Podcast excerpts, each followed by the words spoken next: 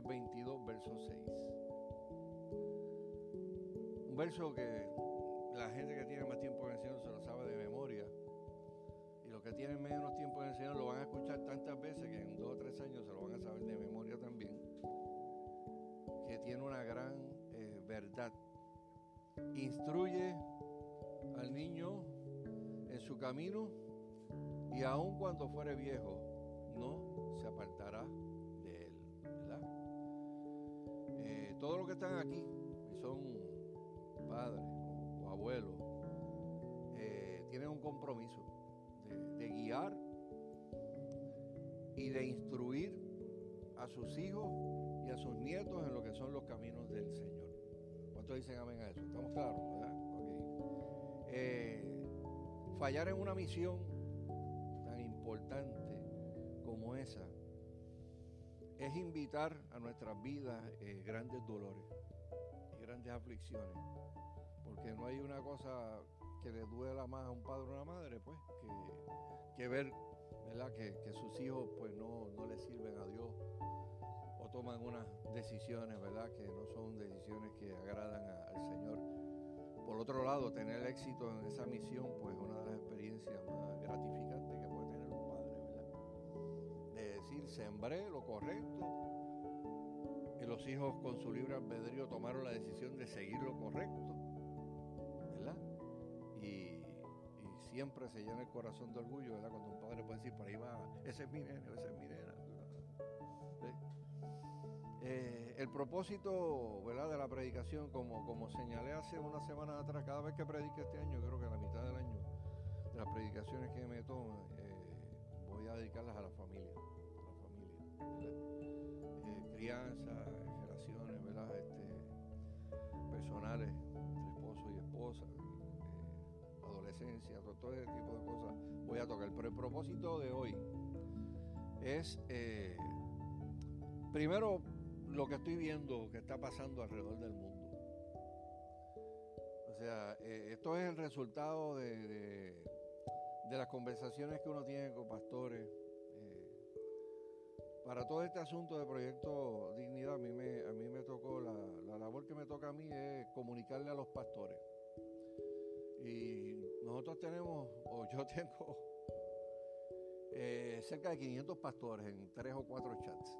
Usted sabe que 200, hasta 200 cada, cada uno. Eh, y de esos 500 pastores, pues tal vez 300 de ellos, pues eh, siempre responden mensaje, los demás reciben el mensaje, pero no necesariamente, pues, eh, contestan o qué sé yo.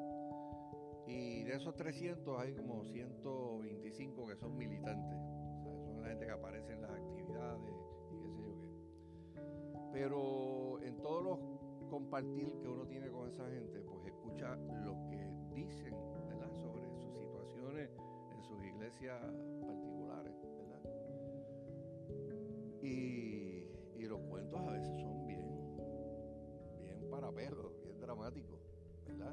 De, cosas que tal vez hace 20 años atrás, pues uno no, ni pensaría, ¿verdad? Que podían ocurrir eh, en términos de, de conductas que se están viendo eh, y a veces el foco común de muchas de esas conductas, pues son cosas que las personas, eh, especialmente niños y jóvenes, se ponen en los medios de comunicación, eh, donde a veces los papás no están tan pendientes, ¿verdad? De, eso, o, a veces no conocen ni siquiera pues, muy bien cómo manejar, ¿verdad? Este, la, tecnología, ¿verdad? Y es, y es desgarrador, pues uno, uno ver las historias de muchas familias que están en iglesia, que aman a Dios con todo el corazón y están pasando por momentos difíciles. Eh, yo no creo que tengo que convencer a nadie aquí de que hoy, hoy, por hoy, somos testigos de uno de los ataques más insidiosos, más malévolos que puedan haber contra la niñez a nivel del mundo eh, entero. O sea, eh, y la mayoría de las personas que están en esta, en esta congregación, por no decir eh, todas, han tenido la oportunidad de escuchar y ver cómo en los últimos meses hemos estado bien, hemos tenido que estar bien activos en la Casa de las Leyes, eh, trabajando con diferentes situaciones que tienen que ver con proyectos de ley, ¿verdad? Que, que de alguna manera pues inciden en lo que es la educación. De hecho, de 30 proyectos de ley malos, malos contra la familia, 18 tienen que ver con la educación. 18 tienen que ver con meter perspectiva de género en las escuelas públicas del país a nivel transversal. O sea que usted, su niño va a escuchar perspectiva de género en matemáticas, en ciencias, en estudios sociales, en biología, en todas y cada una de, las asignaturas, ¿verdad? Eh, durante todo el tiempo que está en, en la escuela. O sea, ¿cómo eso puede competir con unas horas,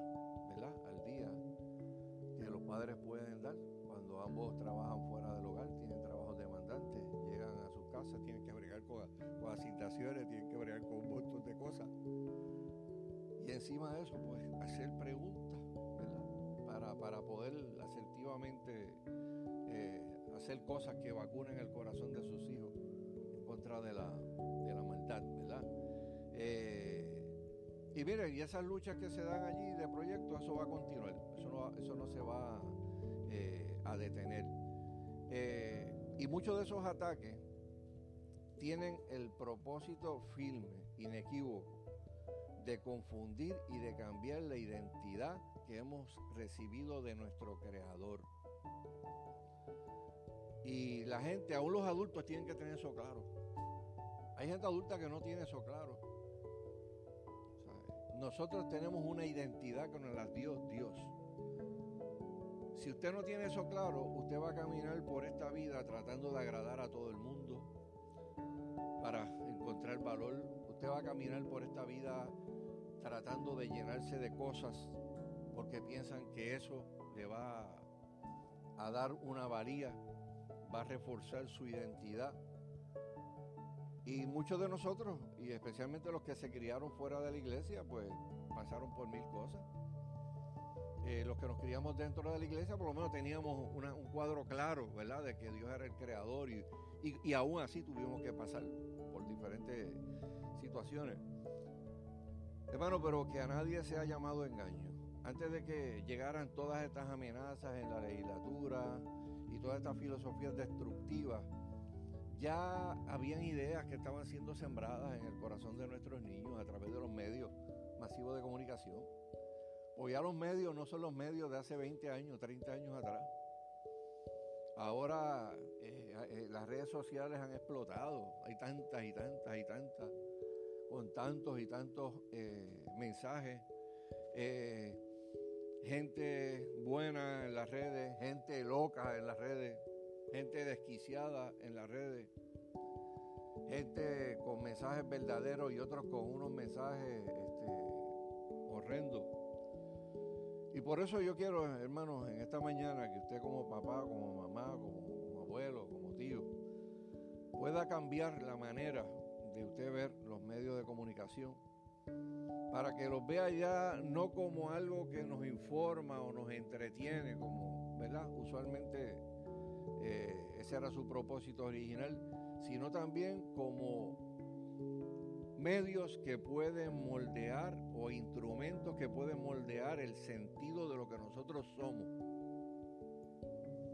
y crear en el corazón de sus hijos una serie de enseñanzas que los pueden llevar a convertirse en consumidores voraces, este, convertirse en gente que se atrevan a hacer lo que sea por obtener un like en, Facebook, que pueden coger una depresión tremenda si hacen el cuento más lindo del mundo y le dan cinco likes.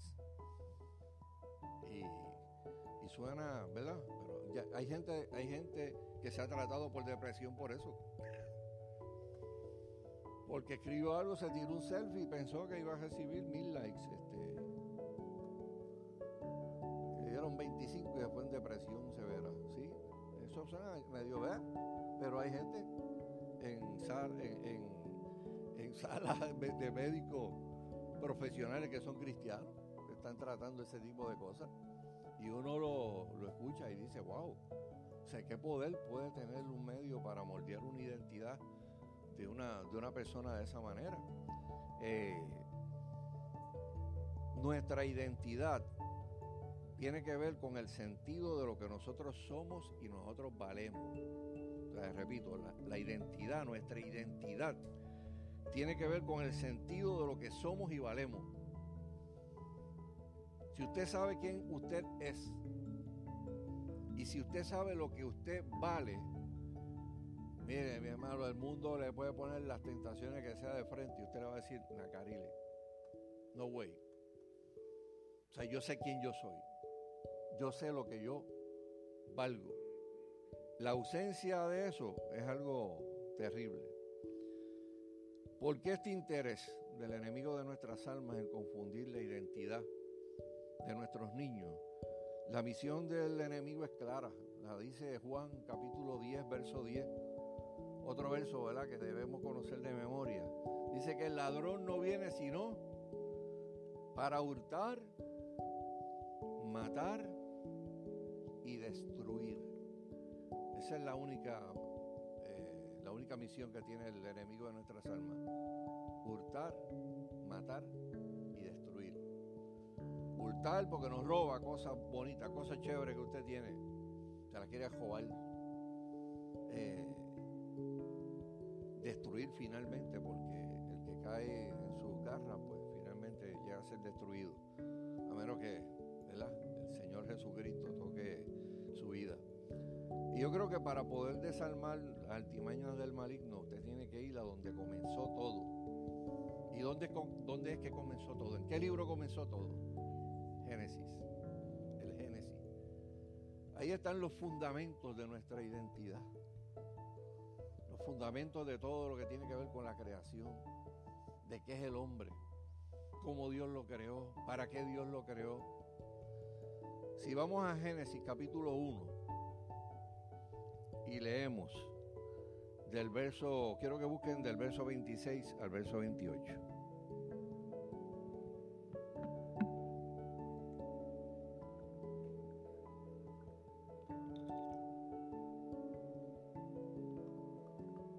Dice,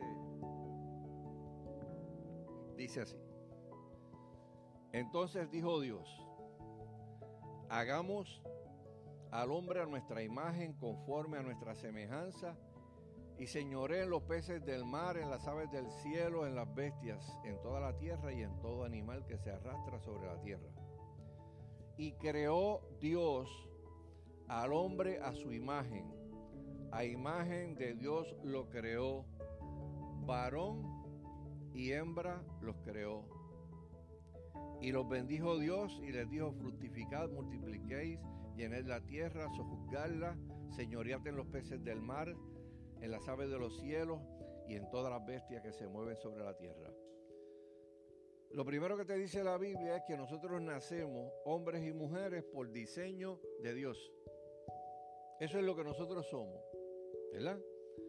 Y por más que el maligno quiera cambiar ese diseño, ese diseño está en nuestras cromosomas. Además, se murió, puede estar 300 años muerto y se convirtió en momia y le hacen unos análisis y sabe si era varón o si no. O sea, así está esa huella digital de, Dios imprimida en el corazón de, los hombres. O sea, eh, y, y uno mira todas las cosas que están pasando en esta sociedad y el dolor que puede traer el que usted no siga ese diseño. Yo creo que yo mencioné esto, pero lo vuelvo a repetir. Eh, hace dos semanas atrás o tres semanas atrás hubieron unas vistas públicas donde compareció la, la comunidad trans en Puerto Rico. Eh, esto de la transexualidad se está convirtiendo en una moda, en una moda del momento. Y yo, pues, cuando voy a estas vistas públicas, por lo general me quedo en los pasillos del Capitolio. Porque los, del Capitolio es donde uno se entera de todo. Y donde uno aborda senadores, aborda representantes. Y el proyecto que se estaba discutiendo era prohibir que a los menores de edad se le hormonizaran. Se le dieran hormonas y bloqueadores de estos de pubertad y qué sé yo a los menores de edad. Obviamente, pues la comunidad trans este, se compareció allí Y, en un interín eh, sale el con dos personas más. Y ustedes tienen esa conversación allí al lado mío, ¿verdad? Eh, acuérdense, las mascarillas nos protegen la identidad de una manera brutal. Ellos, la gente no sabe, bueno, tal vez que no conocían tampoco quién era yo, pero hablaron allí. Y, o sea, mire, hermano, a mí me dio, a mí me dio un pesar en el corazón brutal lo que yo allí. Estaba este muchacho que le decía al otro, mira, yo vine ahí a deponer, ¿verdad? Y dije esto y aquello y lo otro. Este otro estaban hablando de que no, yo sé que yo tengo disforia de género, yo lo sé pero necesito esas hormonas, las necesito porque de alguna manera eso me ayuda a bregar con mi disforia. O sea, que ellos reconocían lo que tal vez negaban frente a una vista pública, lo estaban reconociendo en una conversación entre ellos. Otro le decía al otro, yo nunca me voy a operar. No, yo voy a seguir en estos procesos, pero yo nunca me voy a operar. Eh, vi otras personas allí de algunos 23, 24 años que parece que están metiéndose hormonas desde, que eran 12 o 13 años. Y lo único que pensaba es cómo esa persona se va a ver cuando cumpla 50 años. Cuando cumpla 55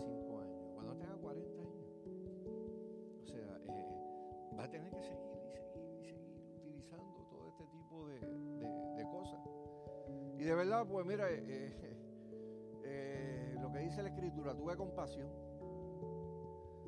O sea, porque por encima de lo que uno pueda estar de acuerdo o en desacuerdo, uno, uno ve unas personas que sí están sufriendo por, porque se les dio la espalda el designio de Dios. La persona que le da la espalda a Dios sobre la sexualidad no sufre porque Dios lo quiera castigar o porque Dios sea malo porque Dios odie personas que sean diferentes, no, Dios ama. Es más, eh, eh, un padre ama más a una persona que tenga problemas, un hijo que tenga problemas, lo ama más. Puede sabe que necesita más ayuda. De la misma manera, Dios ama a, toda, a todas las personas que están pasando por, esa, por esas dificultades, pero esas dificultades se las busca el propio ser humano cuando decide levantar el puño en alto y decirle a Dios, tú me creaste así, pero yo quiero ser de esta otra forma y manera.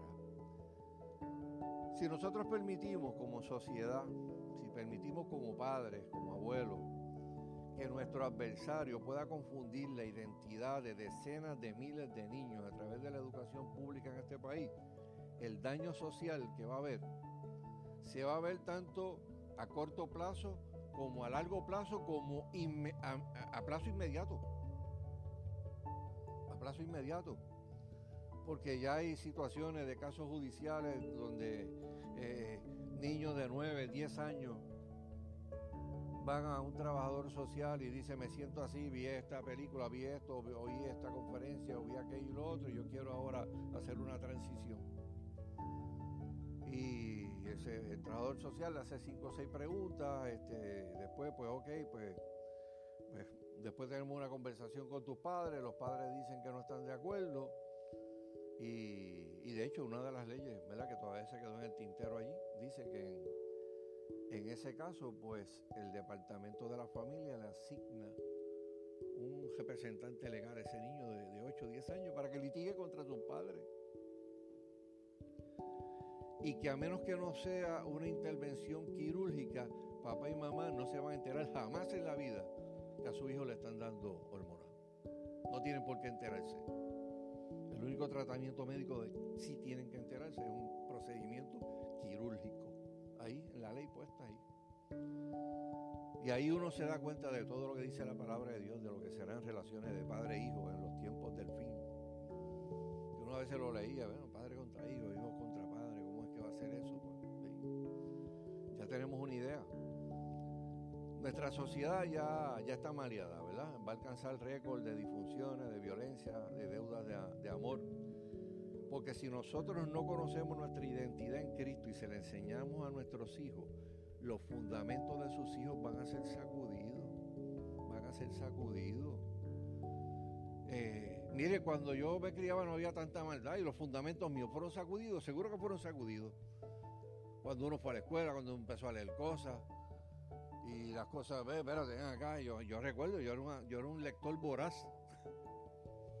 Allí había una biblioteca que tenía el antiguo pastor de la casa pastoral donde vivía, que aquel, que aquel tipo leía de todo. Bueno, era pastor, pero él nunca lo fue. En realidad él fue pastor para evadir el servicio militar obligatorio y estudió en el seminario lo tuvo como, como vocación, simplemente quiso evadir el servicio militar obligatorio y entre todas las loqueras, el tipo tenía libros hasta de ocultismo allí.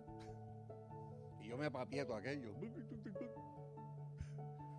Y ya a los 13 o 14 años ya la mente mía estaba, tú sabes, maquinando. Solamente que había un temor de Dios en el corazón que me impedía cruzar una línea. Cada vez que ven acá, este, hago esto, hago aquello, hago lo otro, ¡boom! Venían esos versos bíblicos que había aprendido en la escuela dominical y me daban en la cara. Y ahí uno se, se detenía. Esa es la importancia, hermano, que tiene sembrar valores y sembrar palabra de Dios en el corazón de sus hijos. Que cuando se encuentren solitos, con una tremenda oportunidad, de una tremenda tentación, el Espíritu les recordará las palabras de Cristo. Esa es una de las funciones del Espíritu Santo, ¿verdad? Eh, por eso, hermano, los fundamentos van a ser sacudidos si usted no le enseña lo correcto a sus hijos. Y muchos de ellos van a ser confundidos y van a ser seducidos. O sea, eh, pastor, esta misma semana, me decía, Milton, tengo siete familias en la iglesia ahora mismo que tienen adolescentes con problemas de identidad sexual. Siete familias. No una. O sea, una podría uno pensar, bueno, pues puede ser normal. Dos, quién sabe. Siete familias con adolescentes con problemas de identidad sexual. Eso está bien fuerte, súper fuerte. ¿Verdad?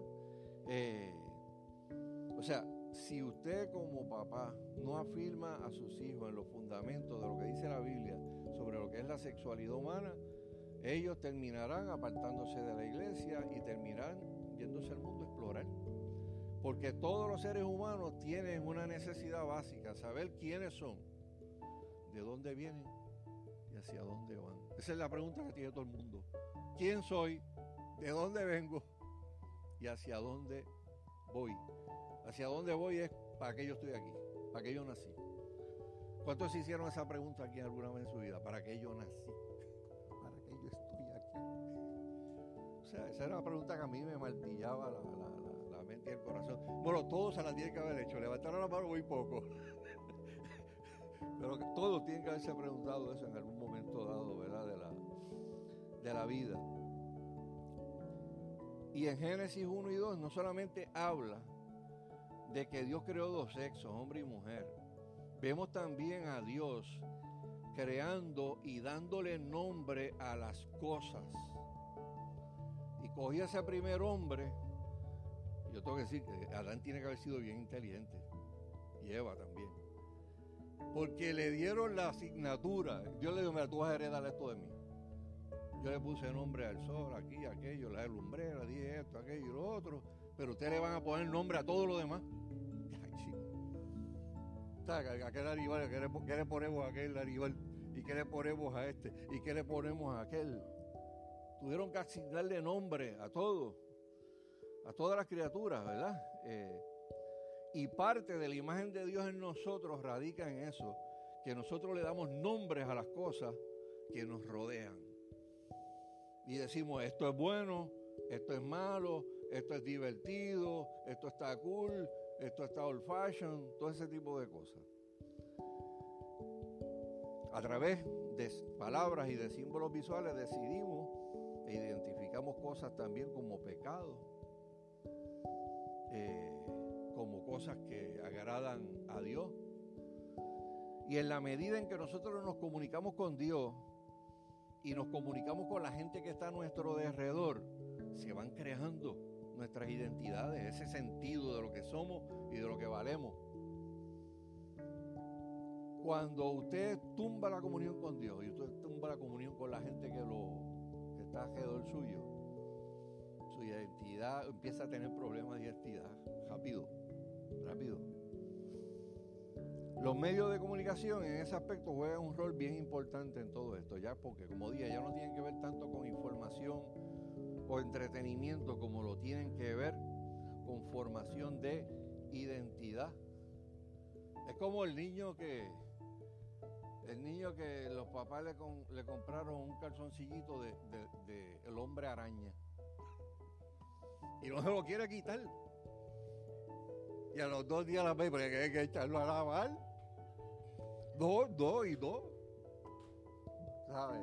Es niño, o sea, va a la escuela y pues, está empoderado. O sea, no se va a bajar los pantalones para, que le vean los calzoncillos de, del hombre araña. Pero no importa, él sabe que los tiene puestos. Eso es identidad. Esa es identidad. Este, y la realidad, hermano, es que ¿Quién aquí no, quiso ser un superhéroe en algún momento dado de su vida? ¿O quiso imitar a un superhéroe alguna vez en su vida? yo quise imitar a Superman una vez. No me acuerdo, yo le digo a mami una vez, mami, yo quiero que me compre unos calzoncillos jockey rojos. Y yo me ¿para qué tú quieres eso? Yo quiero eso. Este, y obviamente era porque quería ponérmelo con unos maones azules y una, y una, y una, y una toalla y tirarme de y tirarme de, no, del primer piso hacia, hacia abajo. Y me acuerdo que cogí una toalla, no sé si fue rojo o azul, cogí un cartón, le puse la S así bien brava, le puse yuju, yuju, y se lo pegué, de hecho dañé la, dañé la toalla. Y pues, y aprovechando descuido, eh, o sea, había, había, había, alguna, había algunas partes allí en el, en el terreno que había unas planchas de zinc y por abajo había mucha vegetación. O sea, que nosotros brincábamos como si fuera como si fuera un trampolín. Y entonces, pues, ¿sabes? me tiraba del primer piso y iba, iba a dar un cantazo y iba, iba a volar. Y lo hice. Y gracias a Dios, aquellas planchas de zinc nunca se levantaron. Porque hubieran levantado, tuviera muchas cicatrices en el día de, hoy, ¿verdad? Pero, pero eso es lo que hace la gente cuando quiere identidad. Por eso la gente imita a los artistas, se viste como los artistas. Por más grotesco que sea una loquera, eh, yo veía a la gente que estaban imitando a Marilyn Manson. A Marilyn Manson, no a Marilyn, este, el, otro fulano. Que ya está, estaba hasta medio deformado, ¿verdad? De, como era muchos años atrás. Este, y uno dice, wow, ¿cuál cuál es el cooking? Tú sabes, de uno maquillarse de esa manera, tú sabes. Pues sencillamente, soledad, identidad. Me estoy identificando con la persona a la que yo eh, admiro. O sea, Dios, hermano, nos dio un regalo inmenso a todos nosotros que se llama comunicación. Dios puso esa comunicación como una de las maneras en que nosotros desarrollábamos y fortalecíamos nuestra identidad. ¿Verdad? Eh, los animales de la creación lo, tienen, pero es instintivo. Usted ve dos hormigas así que se tocan las antenas y sigue cada cual por su lado. Usted nunca verá una película en microscopio de dos, de dos hormigas chocando y entrándose. No, que es para aquí, no, que es para allá. No, se tocan y saben para, para dónde es que van, ¿verdad? Eh, en el caso de nosotros es diferente, hermano. Dios nos dio a nosotros con la comunicación la capacidad de decidir, de aprender, de adquirir información, de nosotros poder discernir. Y nosotros comunicamos ideas, pero la gente que está en este mundo también comunica ideas. Y Dios quiere que nosotros tengamos la sabiduría de la palabra para no terminar identificándonos con las ideas y las filosofías de este mundo. Los medios sociales de comunicación, eh, Facebook, Twitter, YouTube, eh, son conductos a través de los cuales se derraman ideas y conductas, muchas buenas, otras no tan buenas, que llegan a moldear la identidad de muchas personas. Cuando el hombre y la mujer no habían caído, tenían una comunicación perfecta con Dios. Uh, fluía, una cosa bien, bien brutal. Pero ¿qué pasó cuando el hombre cayó? Esa comunicación se rompió y lo primero que hizo el hombre fue que esconderse. Esconderse. Eh, y nosotros hacemos exactamente lo mismo cuando dejamos de comunicarnos. Cuando uno comienza a tener problemas de, de identidad o cuando uno comienza a tener problemas de comunicación, lo primero que hace es evadirla, evadir la comunicación nos escondemos detrás de los medios. Antes la gente, hace 30 años atrás, nadie quería hablar por la mañana y se escondía detrás del periódico. Sí, hablamos ahorita que estoy leyendo el deporte.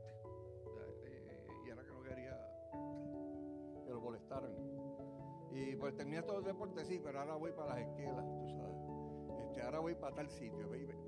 Hasta que se levantaba y se iba, se montaba en el carro y se iba, porque no quería hablar. Eh, y yo creo, pues, que, y, de hecho, pues hoy eso se sustituye con la gente que tienen los audífonos puestos. Diga, no te escucho. Y uno quisiera comunicar algo, pero la otra persona está con sus cosas puestas y no, no, no, no hay este no hay ese tipo de comunicación. Y cuando eso se da en un hogar, pues es peligroso también los medios y el tiempo que dedicamos a veces, ¿verdad? Nos roban el tiempo valioso que tenemos para hacer cosas realmente importantes, ¿verdad? Como, como lo serían, número uno, detener el, tren de pelea, eh, apaciguar o aquietar el alma, como dice los salmos, y permitirnos escuchar a Dios y escuchar a los demás ¿Y qué cosas nosotros tenemos que como familia de fe y como padres y madres que están criando, qué es lo que usted tiene que escuchar, aparte de la voz de Dios? Usted tiene que aprender a escuchar las historias de los demás. Escuchar las historias de los demás hace que usted conozca mejor la gente. Y yo siempre lo, cada vez que toco este tema, pues lo, traigo como punto de referencia. Cuando Erania no, no guiaba, yo tenía que ir a buscarla todos los días a las 3 de la tarde a la escuela. Aquello era terrible porque tenía que hacer lo que era en los turnos del trabajo, porque a las 3 tenía que ir a buscarla. Si no, tenía que coger algún, algún pon. Eh, mi primera pregunta era, ¿cómo te fue el día? Y eso era obligado, un tiempo extenso, Se podía resumir a veces, se podía resumir la comunicación, ¿verdad? El, hombre es este, bien cortito, este, su, su respuesta, pues fue, su día empezó a las 8 de la mañana. O sea, no, no fue cuando llegó al trabajo, no, no, su día empezó de que se levantó. Pero, oiga, pero uno, uno tiene la oportunidad de escuchar. Y yo, yo le decía a los hermanos que yo sabía, después de una conversación de media hora hacia de casa hacia trabajo hacia casa, si yo podía contar mi día. Pues si el día había sido intenso para ella, pues yo no le iba a añadir este, para contarle el intenso mío. Porque dos intensos este, no, no, no, no, hacen este, una, una, pero escuchar las historias es tremendo porque uno puede aprender, uno puede escuchar a la gente, uno puede conocerla. Pero si tú no te comunicas con la gente, tú nunca las vas a conocer. Nunca las vas a conocer. Conversaciones como, aparte de qué, clase de día tuvimos, cuáles son nuestros temores, qué cosas chéveres están pasando en la familia, vamos a hablarla, vamos a discutirla. O sea, eh, y cuando llegamos a hacer estas cosas, logramos tener más empatía hacia los demás. Y a menos que tú no mires a la gente del mundo a través de los ojos de los demás, tú nunca las vas a conocer. Nunca las vas a conocer. Porque Cristo nos llegó a conocer también a nosotros. porque se hizo carne y habitó entre nosotros. Se hizo hombre y habitó entre nosotros. Se crió en una casa, fue niño, fue adolescente, fue joven adulto. Escuchaba la conversación de María, de José, del vecindario. Algunas buenas, otras tejibles, ¿verdad? Donde, lo, difamaban a sus papas. pero aprendió a conocer y a amar a, a la humanidad y a identificarse porque se hizo carne. O sea, eh, si queremos vacunar efectivamente a nuestros hijos de las perversidades que hay en este mundo, tenemos que hacernos la pregunta de ¿qué somos nosotros como familia? ¿Somos una familia rica en tecnología y pobre en educación? ¿O es viceversa? Mire, yo recuerdo para los 70, había unos concursos, yo no sé cuántos, bueno, los old timers tal vez se pueden acordar de esto, yo soy más old timer que muchos de los old timers de aquí.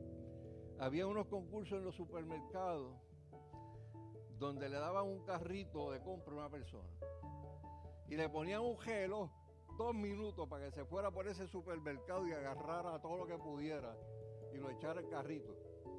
Y cuando llegaban a la caja, la, la compra que, ¿verdad? Fue más alta, pues era, el, era el, el, ganador. No sé si había premio y te quedabas con la compra también, pero la cuestión era que entonces, tú veías a la gente como loca, como loca, echando cosas. Pero bien, bien exagerado, bien exagerado, ¿verdad? Eh, y entre esa gente habían gente novata y había gente experimentada, entre los cogedores estos, ¿verdad? El novato iba góndola por góndola echando como un loco en el carrito todas las cosas que le gustaban. El experimentado pues iba a los sitios de la góndola donde, estaban las cosas más caras. Iba a los licores, a los vinos, llenaba aquello de todo lo más caro. Eh, obviamente, ¿quién ganaba? Pues bueno, ganaba el experimentado porque la compra le subía, ¿verdad? Este más.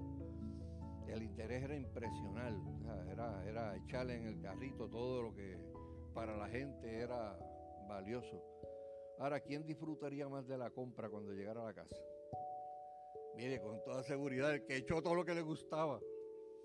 Cacho, tengo, ponme. O sea, para comer lo que a mí me, me gusta. Y a veces nosotros como familia tenemos la tendencia de medir nuestra valía mirando y contando las cosas que nosotros tenemos. Y para muchas personas las apariencias valen mucho. O sea, eh, como dije, me siento bien si me dan muchos likes o shares a algo que yo comparta. O me siento bien si tengo muchos seguidores en las redes sociales. O si la gente me ve eh, retratado en las redes sociales con lo último, con lo trending, ¿qué le llaman? Con lo trending. Allá, o sea, rayo, esta persona está en, la, en las últimas, tú sabes, en lo último de la moda. Eh, y eso es lo que le da identidad a muchas personas. Y usted sabe algo, la gente se hace adicto a eso. Y podemos, como dije, fácilmente deprimirnos cuando uno no tiene los resultados que uno escucha que otros tienen que otros amigos, ¿verdad? Pare. Primera de Samuel capítulo 16, verso 7. Es un verso que también se, se lo deben memorizar. Se está cogiendo el rey de Israel y viene el profeta Samuel y se acerca al papá de David y le dice, mira, voy a buscar un rey para Israel y yo quiero, va a ser de los hijos tuyos, de los hijos tuyos. Así quiero que me los traigas uno a uno para yo ver quién es el que Dios me dice, este. Y primero pasaron los tipos del NBA, los, los, soldados estos de 6 con 4, eh, 270 libras de puro músculo y qué sé yo qué. Y Samuel los miraba y decía, este no es. Y el país yo me dijo, pero ¿cómo va a ser? El profeta está ciego, le hacen falta espejuelos. Este barato, este, este, este tipo debe ser, este tiene porte de rey. Y pasaron todos los hijos. Yo ven acá, pero se acabaron. No, no, ya tengo otro allí que está en el campo cuidando las ovejas. Y, pues tráelo. Cuando lo vio?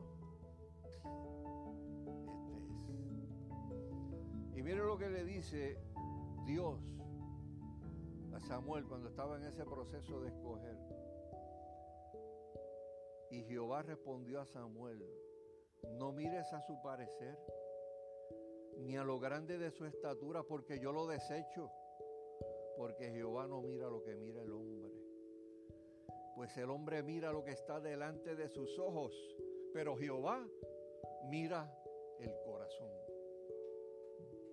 Jehová mira el corazón. O sea, hermano, ¿qué somos como familia? Ricos en medios, ricos en tecnología y pobres en comunicación. ¿O somos ricos en comunicación? Aunque tengamos buena para muchas cosas. Y yo la tengo.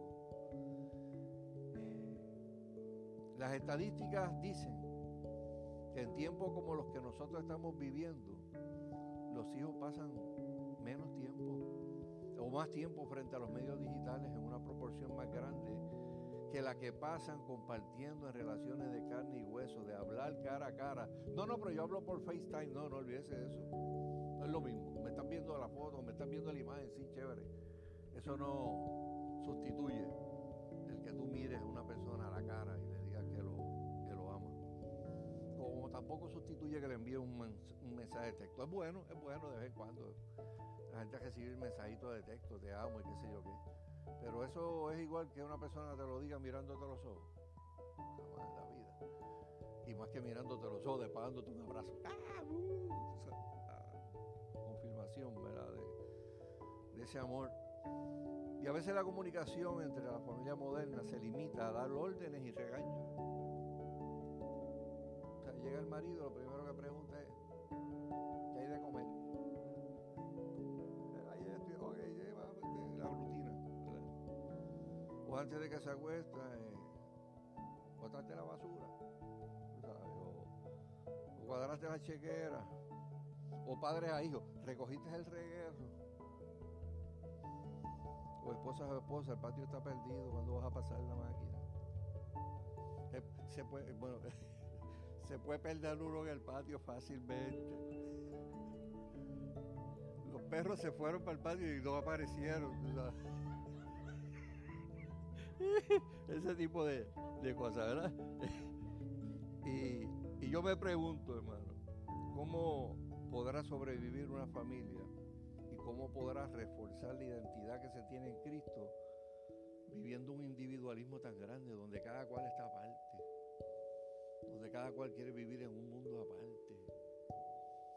O sea, Dios no nos hizo para vivir como mundos aparte. Dios nos hizo, dice la Biblia, que Dios nos hace habitar como en familia. Ese es el diseño de Dios. Dios quiere que nosotros estemos juntos como seres humanos. Hermanos, por la pura gracia de Dios tenemos la oportunidad de amar a Dios y de amarnos los unos a los otros. Pero para poder conocer y aceptar a las personas que nos rodean como seres únicos y especiales, usted tiene que tener tiempo para ello. Tiene que tener tiempo para ello. Tiene que tener tiempo para escuchar sus historias. ¿Cómo te fue en la escuela? ¿Qué pasó? ¿Eh? ¿Qué cosas chéveres pasaron? si pasó algo que, hay que contar, pues cuéntamelo. Estoy aquí, mis oídos están para ti. ¿Eh? Y lo mismo ocurre con Dios. ¿Tú lo quieres conocer de verdad? Pues tú tienes que tener tiempo para escuchar lo que Él te tiene que decir a través de sus palabras. Y en esta vida, eh, uno tiene que estar continuamente haciéndose preguntas, hermano. Más que preguntas, eh, autoevaluaciones. Y una de esas preguntas pueden ser, ¿estamos nosotros tan atados a, los, a los medios? Eh, ¿O nosotros podemos tomar realmente decisiones que nos ayuden a recuperar el tiempo perdido para poder construir o reconstruir una vida familiar? Y lo que yo quiero comunicarle, hermano, es que es imposible ser adicto a medios o ser adicto al trabajo o ser adicto a cualquier otro tipo de actividad y a la misma vez usted tener lazos bien estrechos y bien unidos.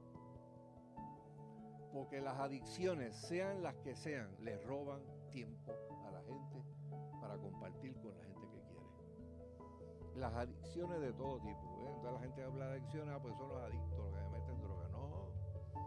hay otro montón de adicciones. Y la gente vive para eso no tiene tiempo, y no, no, no tiene tiempo porque todo, todo, toda su vida se la chupa esa, esa adicción. Y lo que yo quiero comunicar, hermano, es que, eh, como dije, es, imposible hacer eso. Si eres usuario compulsivo de algo, no vas a poder tener relaciones personales profundas y de amor. Porque gente que, adultos individualistas, no pueden ser padres amantes y comprometidos con sus hijos. Nos limitamos a proveer techo comida, cosas, y después cuando se llega a la adultez uno hace este ejercicio. Bueno, pero yo entendía que cuando le daba todas esas cosas, era mi manera de mostrar amor. ¿Ustedes no han escuchado eso? Yo lo he escuchado tantas veces. Pero es que, es que, es que esa personita quería algo más que techo y comida. Quería interactuar, quería hablar, quería comunicar quería revolcarse con el país este, cuando llegara el trabajo, 10 minutos, 15 minutos por el piso jugando. O sea, quería hacer una serie de cosas y después cuando iba creciendo. Hay personas que dicen, ah, pues vamos a comprar un montón de, de cosas bien tremendas para ver si nos ganamos los hijos. No, siembra desde niño no va a poder alcanzar o pretender que en una etapa de la vida todo se, se arregle. O sea, cuando tenemos tiempo, se llegan a crear momentos especiales entre padres e hijos. Yo quiero que usted piense por un momento, piensa. ¿Qué actividades en tu niñez te acercaron a tus papás? O sea, tú tienes ahora mismo, tú me puedes identificar ahora mismo actividades en tu niñez que te acercaron a tus padres, que tú las disfrutaste que cada vez que las recuerdas, las recuerdas con cariño y con nostalgia. O sea, piense, usted usted puede decirme, no me lo tiene que decir, ¿verdad? Pero usted puede ahí mismo mentalmente decir, yo me acuerdo, me acuerdo de aquel viaje, o me acuerdo de aquello, o me acuerdo de la vez que, pasó esto y pasó aquello, o la, o la vez que hice aquella travesura y me trataron con tanto amor y paciencia, yo pensaba que me iban a matar. Sí, porque eso también de hecho, estuve en una, comida esta semana, una cena, y este, hay una, llega esta madre con este nene, con este niño pequeño, ¿verdad? Un niño pequeño, pues quería pues, caminar por el, lugar, un restaurante. Y en un momento dado, pues dice, wow, tú sabes, esto es parte de la crianza. Y al frente habían dos personas, un abogado y su esposa, ya mayores de edad. Eh, bueno, están en mi misma edad, mayores de edad. Este, y, aquel viene y le dice, eh, quiere que te haga dos o tres historias para que tú te sientas bien de lo que fueron nuestros hijos varones y lo que hacían. Y después de la segunda historia, que la, este es un santo, un santo. Se le contaron, pues mira, te voy a decir que uno cogió a otro y lo echó en la secadora y la prendió que quería verlo dar, vuelta. Y si no llega a estar la madre allí, ustedes podrán imaginarse. y otras cosas más terribles. Eh, o, la vez que vamos a ver hasta dónde hasta dónde puede llegar un, era un clavo era otra cosa eh, pero era algo filoso en la nariz y de momento el otro lo hace para hacer la emergencia aquello espetado, tú sabes. Este, y después que dijo aquello, la, aquel hermano a Dios, no, no, el nene mío es santo, es un santo. Sigue por ahí corriendo. Tú eres un angelito. Este, hermano, porque la, la, la, la realidad es, es, así, o sea, la vida es así, ¿verdad? Eh, Pero es importante, hermano, que uno, uno tenga buena, pueda, pueda uno buscar los momentos para, el tiempo para crear los momentos especiales. y los momentos especiales no tienen que costar dinero. A veces usted monta a los, a los hijos y le da una vuelta por ahí, este, y una vuelta chévere, significativa, donde uno se para en un sitio y, haga cuentos, haga narraciones. Y yo siempre, Recuerdo a mi papá con el viaje agresivo por la carretera número 2, que no había expreso 22, y se llegaba a Arecibo desde, desde Río Piedra en dos horas y media. Y como había que pararse para hacer 20 cosas, ¿verdad? Pues este, tardaba más. Pero eh, yo conocía todos esos negocios, era número 2 pai mío, usted mira, yo aquí cuando yo era joven y llevaba el truck, este, me paraba aquí, almorzaba aquí, y te voy a llevar ahora donde yo desayunaba, tú sabes. Esas cosas yo las tengo ahí como momentos bonitos, donde estuve horas hablando con el viejo. Y mami también era así, le gustaba hablar y, compartir unas cosas que para, para mí fueron bien valiosas. Y usted tiene que pensar, esos momentos yo los tengo, yo los he creado para mis hijos. Mis hijos pueden estar conscientes de que eso es así. Eh, mire, yo recuerdo hablando de esto, una escena de una película eh, de Indiana Jones, eh, donde este Indiana Jones, hijo, se le estaba quejando al padre del poco tiempo que había pasado este, con él compartiendo, que todas eran aventuras y todas eran esto, y cogiendo y ahí disparando aquello y lo otro, y las cuevas y, la arqueología y medio mundo, y le decía, chico, pero tú y yo nunca hemos tenido un tiempo este, de hablar, de compartir.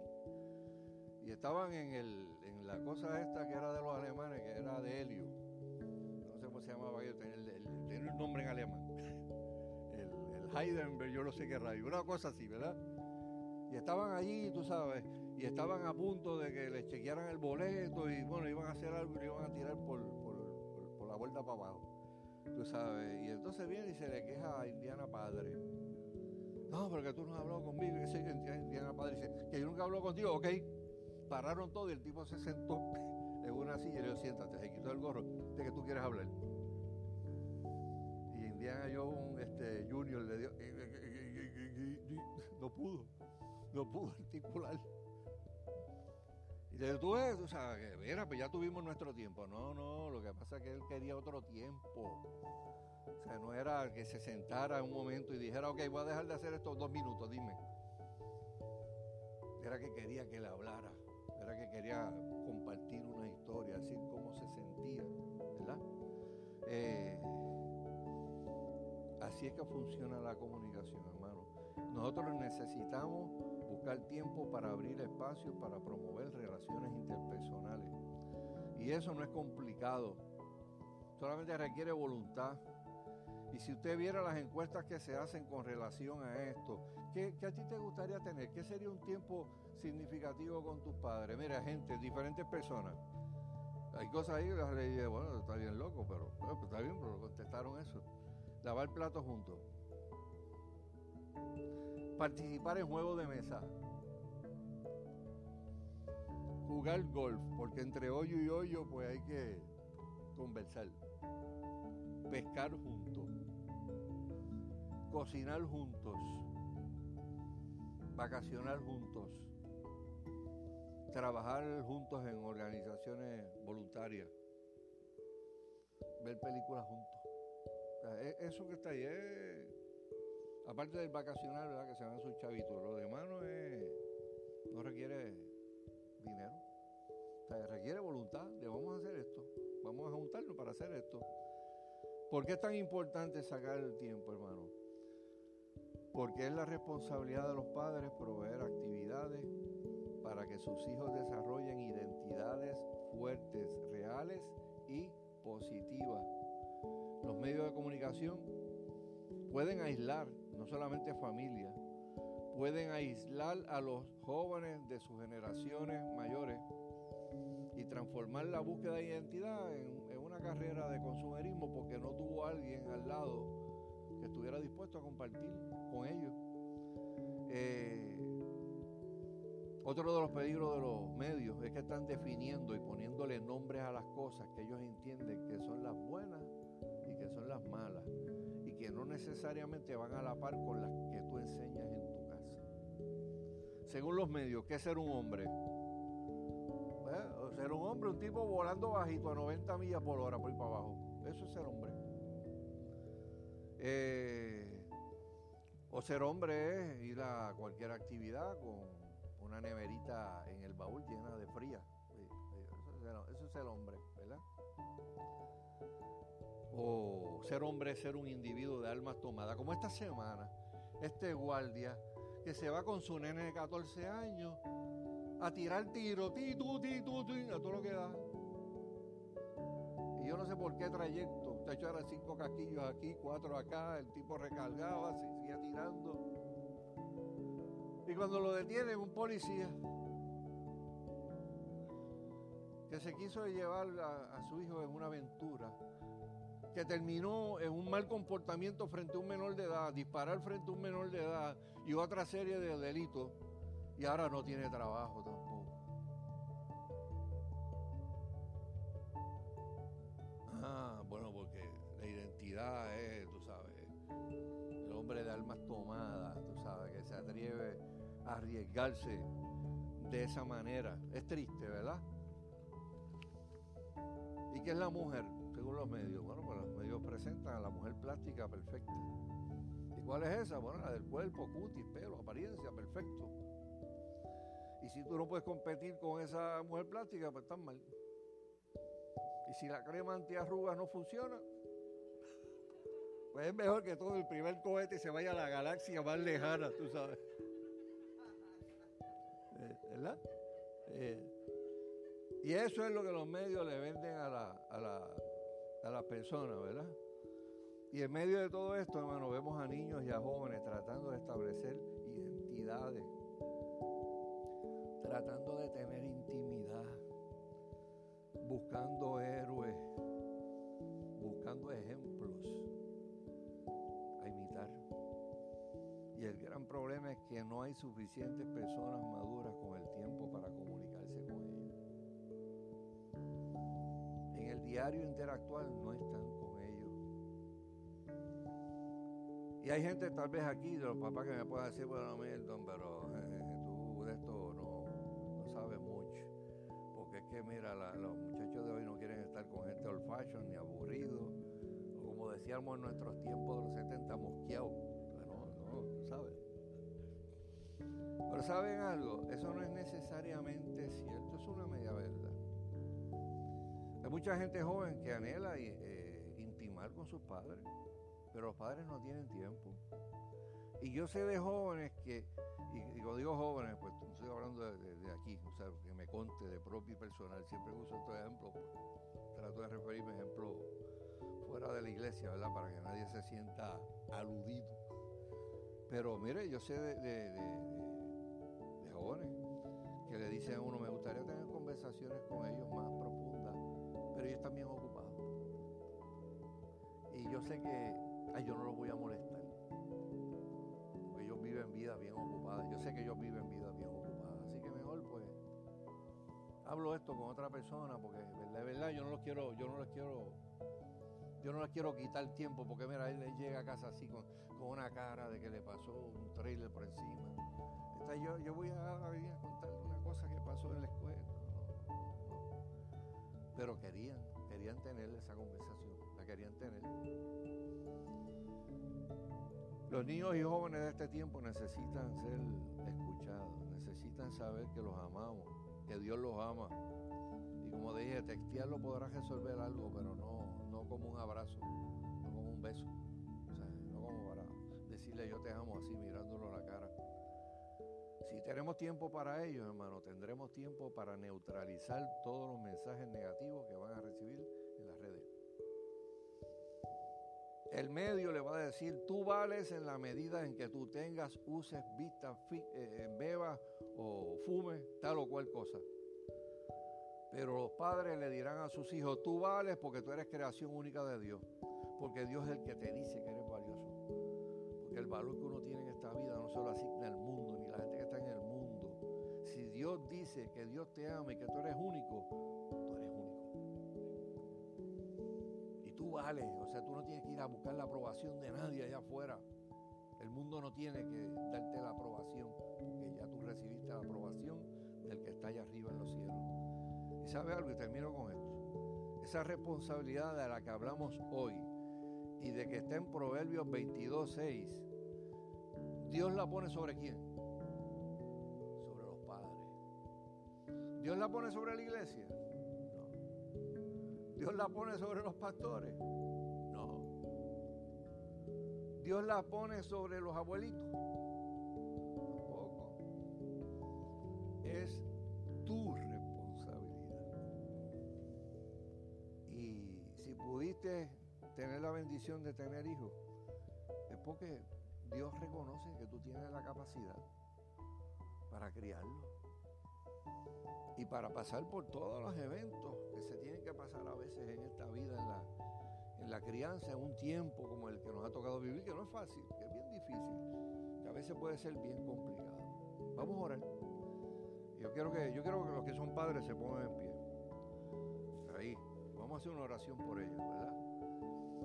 Eh, ver los que son abuelitos también, los abuelitos también pueden poner de aquí. Eh, hay, mucha, hay mucha gente ahí, hay mucha gente, hay mucha gente. Eh, y yo, yo quiero que tú le digas al Señor, ahí donde tú estás, Señor, ayúdame. Señor, dame la capacidad para en medio de todas las cosas que yo tengo que hacer en esta vida, son muchas, las muchas responsabilidades que yo puedo tener en esta vida. Ayúdame, Señor, a estar cerca de mis hijos a, entender que una de las cosas más importantes que hay en mi vida es un día pararme frente al Señor y decir, estos que me diste, mira cómo los traigo, los traigo delante de, de tu presencia. Y siempre, hermano, saque fuerza también pensando en las cosas buenas que sus padres terrenales hicieron por ustedes también.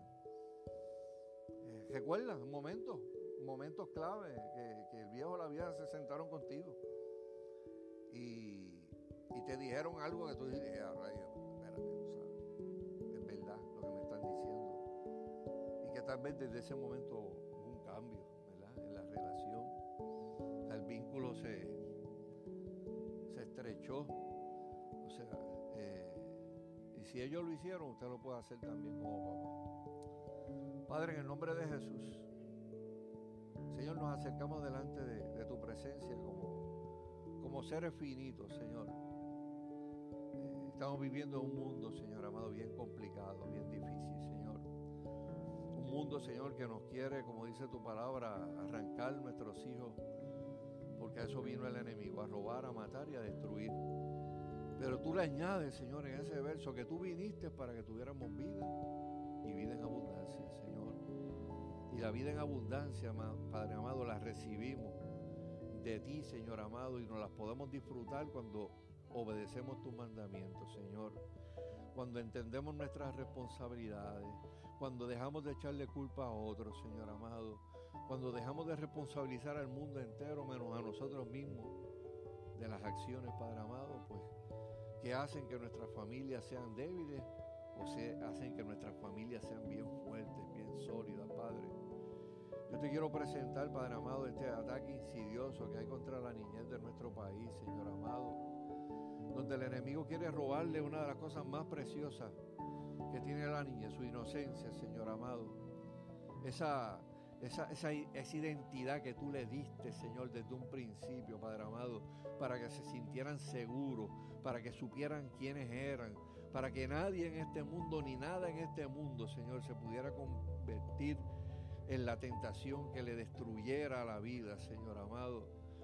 Yo te pido, Padre, por cada papá, por cada mamá, por cada abuelo, cada abuela que hay aquí, Señor amado, que tiene todavía la oportunidad de sembrar en el corazón de los hijos, Señor amado. Yo te pido, Padre, que tú le des, Señor amado, a todos y a cada uno de ellos, Señor, el tiempo necesario para, para crear esos momentos especiales que nunca se van a olvidar, Señor amado, en la vida de los hijos, Señor.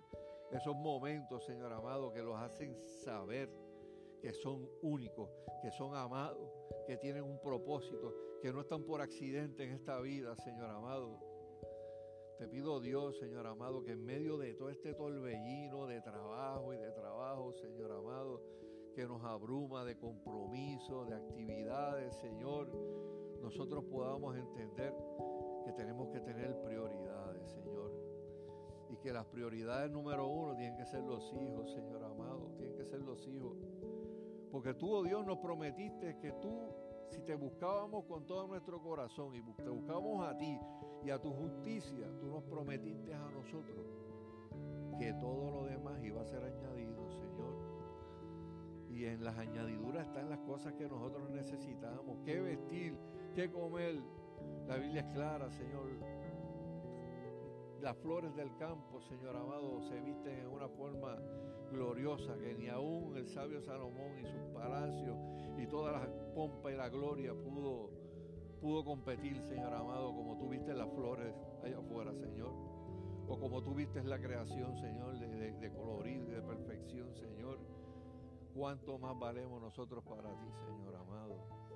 Yo te pido, Dios, Señor amado, que de nuestra congregación salgan familias fortalecidas, Señor y que de generación en generación puedan venir personas que te amen con todo el corazón, Señor, y le pasen un legado de, bondad, de empatía, de amor a Dios, de, de, búsqueda de tu Espíritu Santo, Señor, y de las cosas tuyas, y que la pasen de generación en generación. Gracias te damos, Señor amado, en este día.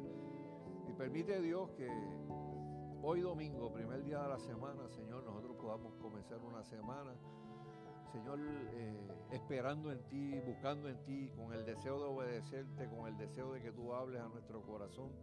Y que la próxima vez que tengamos la oportunidad de compartir, ya sea aquí, Señor, o sea entre nosotros mismos, podamos compartir el hecho de que tú eres bueno de que tú sigues siendo un Dios bueno, un Dios de misericordia, que tus misericordias son nuevas cada día, cada mañana, Señor, y que eso nos aliente a seguir caminando hacia el frente hasta que tú vuelvas, Señor, o suene la trompeta y nos llames a tu presencia, Señor amado.